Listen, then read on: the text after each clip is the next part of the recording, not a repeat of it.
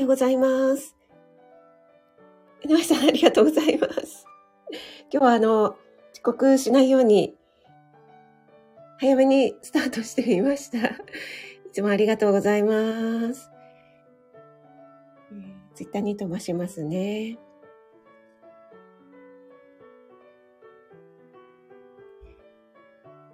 はい、改めまして、おはようございます。今日は4月13日、木曜日ですね。えーお天気は朝から快晴です。はい。今朝も NY さん、ありがとうございます。あかりん、グッモー。おはよう、おはよう、おはようって、トッツーさん並みに連打してくださってありがとうございます。そして、森キムちゃん、おはようちゃんです。ありがとうございます。NY さんの、今日すごい超音が並んでますね。これは、シャー ありがとうございます。そして、トッツーさん、おはようございます。おはよう、おはよう、2連打で、いつもありがとうございます。トッツーさんって180センチもあるんですか？週3ライブで、ちょっとびっくりなんですけど。なんか皆さんおっしゃってましたけども、小柄、こ 口が回らない、小柄な印象っていうかイメージがあるっていう、あのね、いつもサムネに使われて、ライブのバックに使われている、ちょっといかがわしい感じの。いえいえ、そんなことないです。あの、ダンディーな、ね、お写真が。180センチもあるとは思いませんでした。ありがとうございます。皆さん同士でご挨拶ありがとうございます。森キムちゃんが。えのえちゃん、一番おめでとうちゃん。来てます。ありがとうございます。あ、メイさん、おはようございます。お越しいただきありがとうございます。昨日もね、高田先生のライブでご一緒させていただきましたけども、私もうほとんど 潜っておりましたので、ご挨拶できなくてすみませんでした。ありがとうございます。あ、あかりん、また NY, NY さん見えない現象だったんですね。じゃこのあかりんの、これも一応、ダメだ、声がかすれてる。でも、あれですね、あかりん、あの、何でしたっけ、クレジット会社でロックかかるなんていうのを私は初めて知りました。なんかね、いろいろネットでできるようになったのが、とっても便利なんだけども、めんどくさくなっちゃったっていうところもありますよね。でも取れてよかったです。ありがとうございます。トツさん、ちょっとさばよ、ちょっとってどれぐらいなんでしょう？このちょっとがね、あの、5センチとかね。はい。うちの夫もね、サバ読んでますからね。はい。NY さん、これで安心して着替える。あ、これはカッコですね。はい。ちょっとね、男性陣が妄想してしまいますよ。トツさん、いかがわしい。失礼しました。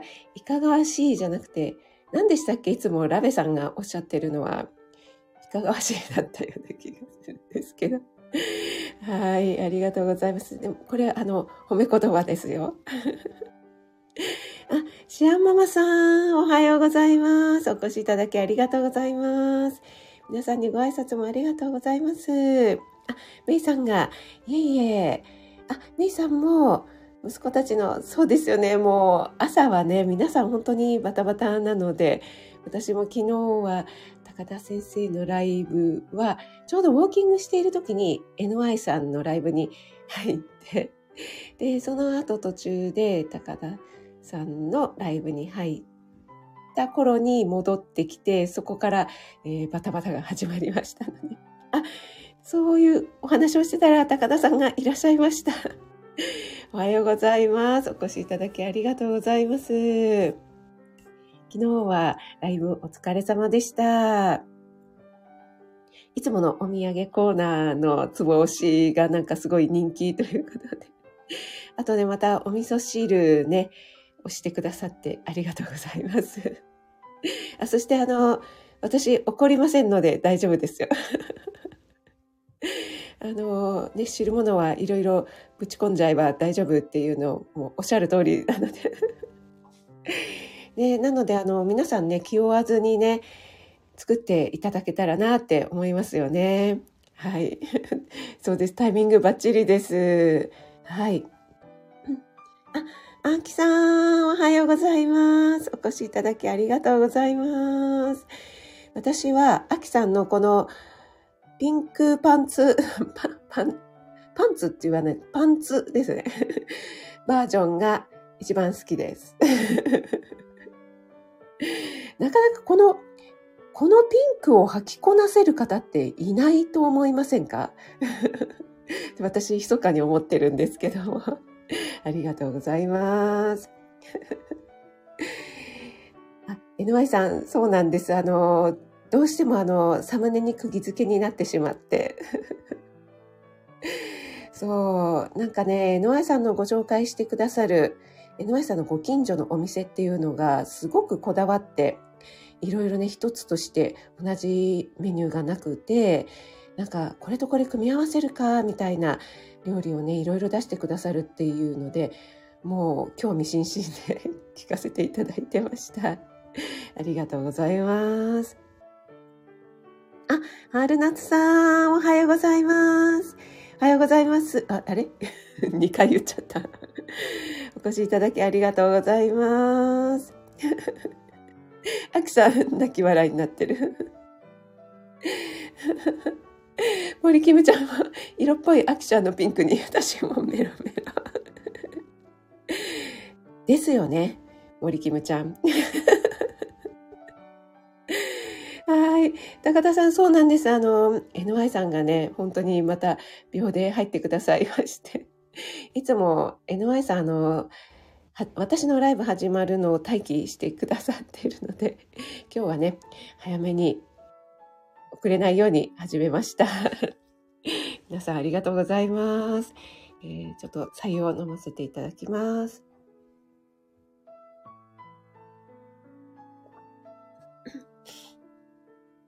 はい、すみません。えっ、ー、と、今日のですね、タイトルなんですけども、木曜日なので、ポテンシャルシリーズということで、空豆のポテンシャルについてちょっとお話ししたいと思います。あ、ペコリンさんおはようございます。お越しいただきありがとうございます。この空豆についてはですね、私が朝、あ、待って、ちょっと口が回らない。朝のワンポイントアドバイスの時にお話しした内容なんですが、これがですね、えー、遡ってみたら4月20日にお話ししてまして、で、2年前なんですよね、ちょうど。なので、ちょうどね、今ぐらいの時期ということで、今、そろそろこう旬を迎えてきて、そら豆がね、店頭に並ぶ時期なんじゃないかなと思います。でね、今、旬がなくなってきて、一年中ね、お店で見られる、手に入るという野菜が多いですが、このそら豆ばかりは、やっぱりこの時期じゃないとお目見えしないという時期ですよね。なのでね、ぜひ手に取っていただきたいなと思うんですが、皆さんね、そら豆はお好きでしょうかね？はい。えっ、ー、とですね、そら豆というのはやっぱり豆なのでね、栄養素っていうのもタンパク質が豊富に含まれています。で、その他にも葉酸とか亜鉛とか鉄分など、ね、結構そら豆はね、栄養価高いんですよね。あとはマグネシウム、リンとかですね。そういった栄養素が結構含まれてるんですよね。はい。で、ビタミン C も結構多いですね。はい。なので、やっぱり、あの、風邪の予防とか疲労回復、あと、昨日ね、高田さんが紫外線予防っていうね、お肌のお話、ライブでしてくださいましたけども、ビタミン C、やっぱりね、肌荒れなどの効果がありますのでね、ぜひこの時期に空豆取っていただきたいなと思うんですが、皆さんね、空豆どのようにして食べますかね？結構ね、あの、房に入ってますけども、鞘っていうんですかね。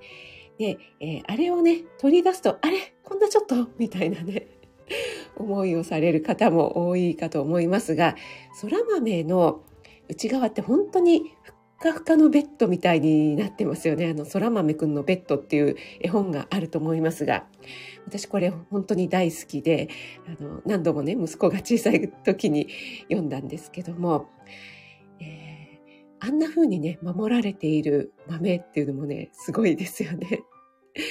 で、えっ、ー、と、私が以前にもご紹介したんですけども、この房付きのままね、えっ、ー、と、グリルで焼いてしまうっていう方法なんですよね。で、これは、あの、魚焼きグリルでもいいですし、あとは、オーブンとかでもいいですし、あと、実験でやってみた配信がえ結構前なんですけどあったんですが、フライパンで焼いてもまあまあできなくはないっていう、あの、さ、さやがですね、本当に焦げるまでえー、焼いてしまうと中があのふかふかのねベッドになっているので蒸し効果でね本当にねふっくらほっくほくに仕上がるので塩とかもねつけずに食べられるっていうねもうあの房から出さなくてもいいので 本当にね簡単美味しいと思いますそんなのをねご紹介しておりますえっ、ー、とちょっとコメントの方に戻りますね。はい。えっ、ー、と、あ、なおちゃん先生、おはようございます。お越しいただきありがとうございます。今日は、空豆のポテンシャルについてお話ししています。ね、私、なおちゃん先生になんかお話ししようと思ってたことがあったんだけど忘れちゃった。はい。えっ、ー、と、あ、しゅうちゃんもおはようございます。ありがとうございます。ライブお疲れ様でした。えっ、ー、と、しゅうちゃんの永遠の悩み、ダイエット逃避ということでね。はい。あ、まるまるさんもおはようございます。お越しいただきありがとうございます。えっと、おとといですよね。火曜日の私のライブの時には、箱根の本箱ですよね。えっと、ライブラリーホテルをご紹介してくださってありがとうございます。もうあの後すぐにググりましたので。そしたらですね、私、一回チェックしていたホテルでした。あの、箱根に行くときに、えっと、山の、ん？山のホテルですよね。山のホテルか本箱か、どっちにしようかなって悩んだ時にピックアップしてあったホテルだったと思って、ありがとうございます。一度行ってみたいです。ありがとうございます。森キムちゃんは空豆よく買います。ゴミが出るけど気にせず ビールには。そう、森キムちゃんビールとっておっしゃってましたもんね。火曜日の時にね。えっ、ー、と、なおちゃん先生も皆さんにご挨拶ありがとうございます。あ、そうそうそう。さやごと焼いたり、さやから出して茹でたりということでね。高田さん、亜鉛のキーワードに強く反応しちゃう。ね。高田さん、亜鉛大事ですよね。はい。主さんも亜鉛大事ですよ。空豆くんのベッド、うちの子の愛読書でした。あ、あれね、本当に可愛いですよね。いろいろなお豆たちが出てきて、もう私も大好きです。未だにね、大事にとってあります。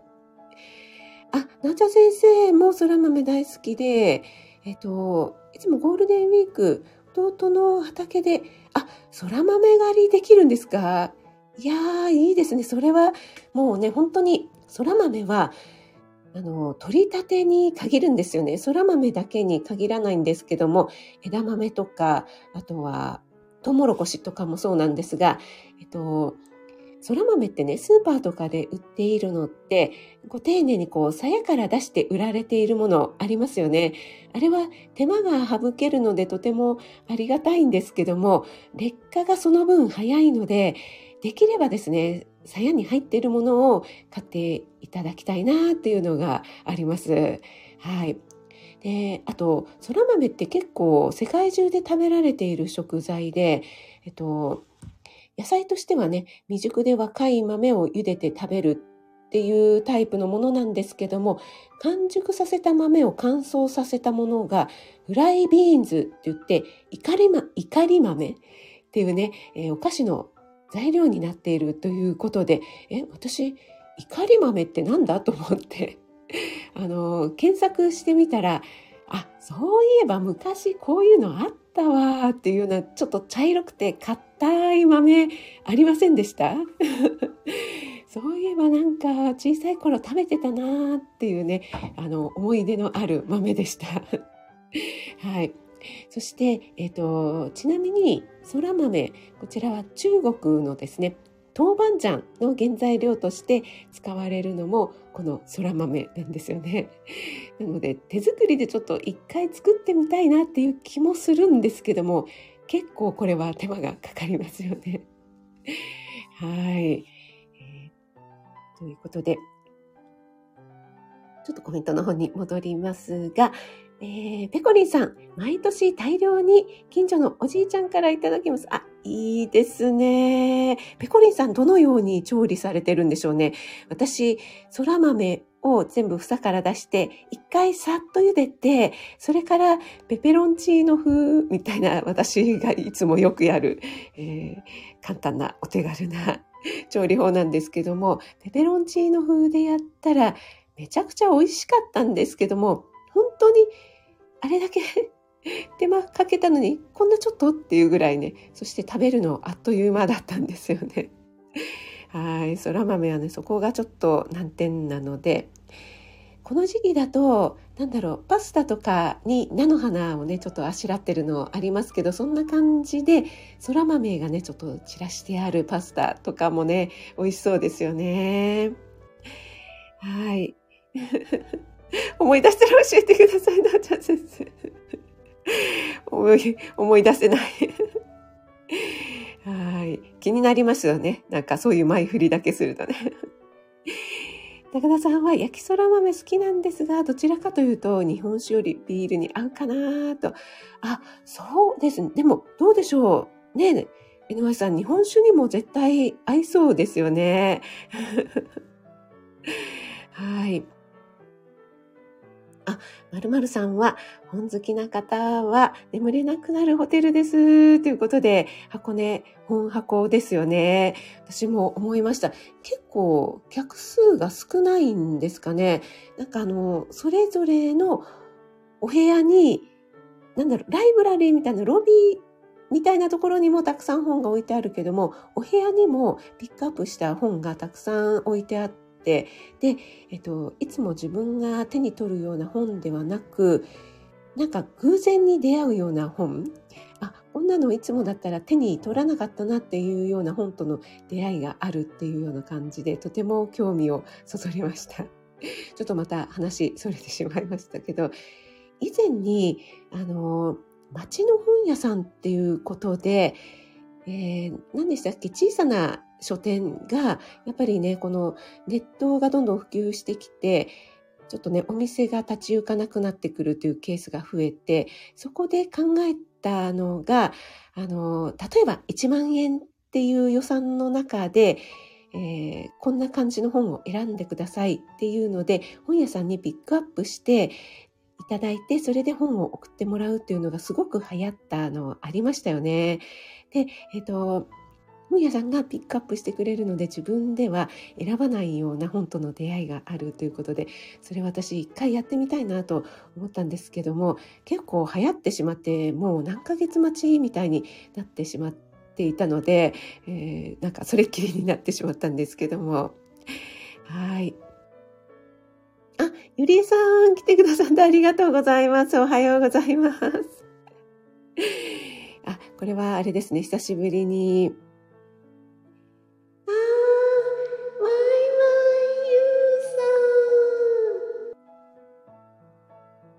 い、よしです。ありがとうございます。あ、あきおちゃんもおはようございます。お越しいただいてありがとうございます。あ、まるまるさんは怒り豆って空豆だったのですか？東南アジアでいつも食べてました。あ、東南アジアに行かれてたことがあるんですね、まるまるさん。あ、そうなんですね。まるまるさんって、なんでそんなにいろいろ博学、いろいろ博学で、博学で物知り なんでしょうって、あの、すごく私の中では、あの、謎なんです。はい、ありがとうございます。あ、なおちゃん先生はそのまま食べるのが一番美味しい。そうですよね、そのまま、あの、先ほどね、私がお話しした、房のままグリルで焼くっていうのは、グリルで焼くと、房がすごくクタクタになって、で、あの、ペロってすぐに簡単に剥けるし、中もですね、塩とか全然かけずに、そのままもう本当に旨味をこう、牛耳込めたみたいな感じになるので、本当にね、なおちゃん先生がおっしゃっているように、そのまま食べて美味しいっていうね、そんな調理法になっています。はい。そうそうそう、パスタね、もう本当に美味しいですよね。ゆりえさんごえそご、ご挨拶していただき、ありがとうございます。あ、ペコリンさんはそのままで食べたり、パスタやポタージュにもします。あ、ポタージュにするって言ったら、これは結構量が必要じゃないですか？いやー、これはめちゃくちゃ贅沢ですね。あ、そうだ、そういえばポタージュといえば、息子が、私の誕生日か母の日、これぐらいの時期ですよね。母の日はね、あの、5月なのでね、あの、そら豆のポタージュをですね、作ってくれたっていうことがありましたね。思い出しました。あの、全くもってポタージュなんですけども、そら豆を食べているようなね、そんな味わいでしたね。いや、でもいいですね。ペコリンさんのような、ご近所でね、いただけるというのはね、一番の贅沢ですよね。はい。そうなんです。ゆりえさん、あの、そら豆だったんですよね。怒り豆。あ、NY さん、合います。ですよね。あの、ビール以外に日本酒にも合いますよね。はい。そしてね、NY さんは、実はビール島だったということが火曜日に発覚いたしました。あ、あきおちゃんも空豆美味しいですよね。ということで、あきおちゃんも好きですか？ね、本当にこの時期だけしかね、食べられないものなので、ぜひね、食べていただきたいなと思うんですけども、あれが、あの、選ぶのがね、結構房に入っていると難しかったりしますよね。そう、こう、ぷっくりね、膨らんでいるのがいいんですけども、なかなかですね、ちょっと、あの、道の駅とかでも私もたまにね、良さそうかなと思って買うと、結構中が傷んでいたりとか、虫が入ってたりとかしてね、失敗してしまうことがあります。はい。あかりんポタージュいいな。あかりん、あの、スープ好きですもんね。ビーツのスープももう何度もリピートしてくださって本当にありがとうございます。私、あの、あかりんとのね、オンラインコラボで、えー、作った時に買った、えっ、ー、と、ビーツですよね。ビーツとデーツがいつもごっちゃになっちゃうんですけど。ビーツの缶詰を売っていた山屋、うちの近くの山屋がですね、置かなくなっちゃったんですよね。なのでね、ちょっと遠くまで買いに行かないと手に入らないっていうね、ことになってしまって、すごく今残念なんです。はい。あ、大さん、お越しいただきありがとうございます。今日はですね、今、旬の空豆のですね、ポテンシャルについてお話ししています。えっ、ー、と、ペコリンさんも美味しいよということでね。はい、ありがとうございます。ゆりえさん泣き泣き泣きになってますが。あたしさん、パンタ登場を聞いていただいてありがとうございます。はい、皆さん同士でご挨拶ありがとうございます。まるまるさん、いえいえ、もうこちらこそいつも本当にありがとうございます。あ、バーベキューで焼いても美味しかった。井上さん、そら豆。いや、これはいいですね。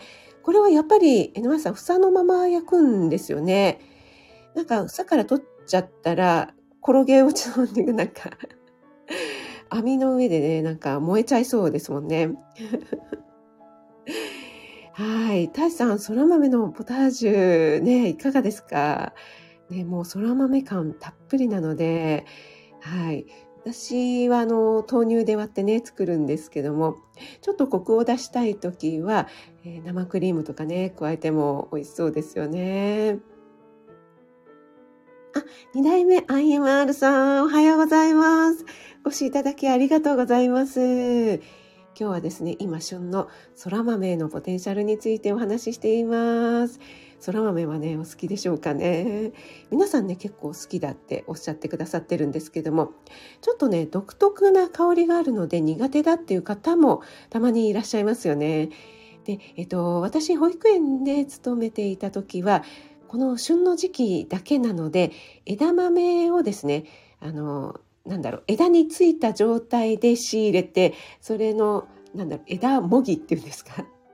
枝もぎをしてもらうっていう作業とか、あと、そら豆をこう房からねこう取ってもらって中のふわふわのベッドを見てもらうっていうようなそんなね食育をやっていたんですけどもそんなね簡単な作業とかでも本当にね子どもたち大喜びなんですよね。でその日のおやつにですね枝豆とかそら豆をね食べてもらうんですけどもそら豆はねちょっとなかなか高価なので お値段が張るのでね、えー、食材料費が上がっちゃうのでなかなかできなかったんですけども枝豆はですね、えー、近所の農家さんとかから仕入れて、えー、やってもらってっていうのをねやってました。でやっぱりね子供だとそら豆がねちょっと食べられないっていう子もね中にいましたね。っと、シアンママさんは、えっと、お弁当が作り終わったので、これから職味さんのレシピの話ああ、ありがとうございます。嬉しいです。あお弁当、ね、この時間に作って、それからさらに、あの花の縮みをこれから焼くっていう素晴らしいですね。シアンママさん。ありがとうございます。私もこの前、朝から えっと、菜の花がですね、前の日におひたしにしたのかな？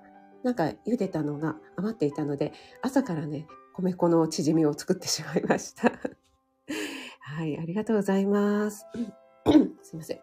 えっ、ー、と、ペコリンさん、売ってるものの値段見てびっくりしま、そうなんですよ、ペコリンさん。めちゃくちゃ高いんですよ、空豆。なのでね、いただけるっていうのに本当にありがたいですよね。はい。うん、あ、ゆりえさんが、シャンママさん、先日春菊でも作ってみました。ということで、春菊よきってきてます。いやー、いいですね。ゆりえさん、いかがでしたか？でも、この苦味のある食材で作ってみると結構いけるんじゃないかなと思いますね。あの、春夏さんも野良ボーナーで作ってくださったっていうふうにご報告してくださいました。で、私インスタにもあげたんですけども、今、あの、東京江戸野菜の野良ボーナって旬なのかめちゃくちゃ安いんですよね。なのでね、ドラボーナとかもいいですよね。あかりんは、えっ、ー、と、この前長いブロッコリーで、あ、あー、な、なんでしたっけ？セセミニョールじゃなくて、ありますよね長いやつね。すごいですね。皆さん、いろいろ工夫して作ってくださって。井上さんは、はい、そのまま、そのまま真っ黒焦げになるまで、あ、いいですね。でも、焼きたてをね、ハフハフしながら、そしてビールと、これはもうエンドレスのループですね。はい。なっちゃ先生が、いつもありがとう。ゴールデンウィークには弟のグランピングの上のところで、親族バーベキューするのですが、空豆は人気メニューですよ。ということで、いいですね。これ、取れたてのをバーベキューでっていうことですよね。いや、ちょっとあの、弟さんの亀っぽさんも行かれたっておっしゃってたので、ね、その辺の近くで、なおちゃん先生なんかブルーベリー狩りもできるとかおっしゃってたじゃないですか。しかも安い。え ー、ぜひ行ってみたいです。かりんが、いつの時期終わっちゃったからかな私ももう少しデストックなくなっちゃう。そうですね。多分ね、あの、あんまり売れないんだと思います。そう、ビーツをね、なんかチョイスするっていう方がね、あんまりいらっしゃらないのかななんて思いますけども。ね、あかりんからも、シアンさん何でも応用聞きますよねって聞来てます。ありがとうございます。あ、まるまるさんもね、ゴールデンウィークのバーベキューでもね、させてもらいますということで、ね、ゴールデンウィーク時期ぐらいってもうバーベキューのもうめちゃくちゃいい時期ですもんね。はい。2代目 IMR さんも空豆のポタージュ美味しそう。確かに作ってもらえた。そうなんですよ。あの、自分で作るとね、結構お手間なので、作ってもらうのがいいですよね。はい。シアママさんも取れたて、菜の花終わったらやってみます。いろいろということで、ありがとうございます。ね、森キムちゃん、あの、ペコリンさんちのご近所に別荘欲しいですよね。はい、体操お疲れ様でした。あ、火の通りが不安だったら、軽め、あらかじめ軽く茹でるとか、チンするのもありだと思います。ということで、えー、結構ね、あの、なんだろう、房に焦げ目がつくまで、じっくり焼いてもらったら、うん、割とね、中はね、あの、柔らかくなるかなと思いますよ。あ、大さん、ありがとうございます。えー、お仕事頑張ってください。ありがとうございます。それではね、そろそろ40分になりましたので、この辺で終わりにしたいと思います。皆さん同士でご挨拶ありがとうございます。あ、そのままね、焼くと、米の量がね、結構くたーってなるのでね、減ってきますよね。はい。まるまるさん、そのまま食べちゃいそう。はい、ありがとうございます。えー、あ、この森キムちゃんのがそのまま固定のままになってましたね。はい。あかりもありがとうございます。お越しいただいた皆さん。めいさん、お越しいただきありがとうございます。高田さん。なおちゃん先生、結局思い出せずにすみません。森キムちゃん。あかりん二代目 IMR さん。ピコリンさん、ゆりえさん。後ほどよろしくお願いします。そして、あきおちゃん、お忙しい中ありがとうございます。NY さん、シアンママさん、そしてまるまるさんもありがとうございます。あ、メイさんありがとうございます。お腹空いてきましたね。はい。お耳だけで参加してくださる皆さんも、いつも本当にありがとうございます。あ、そうなんです。あの、メイさん、生配信は、えー、火曜日と木曜日ですね。あと、たまに日曜日に料理ライブを行ってますので、よろしければまたお越しください。お待ちしております。あ、カレンさん、ありがとうございます。それでは皆さん素敵な一日を。いってらっしゃい。はい、メイさんありがとうございます。はい、失礼します。ありがとうございます。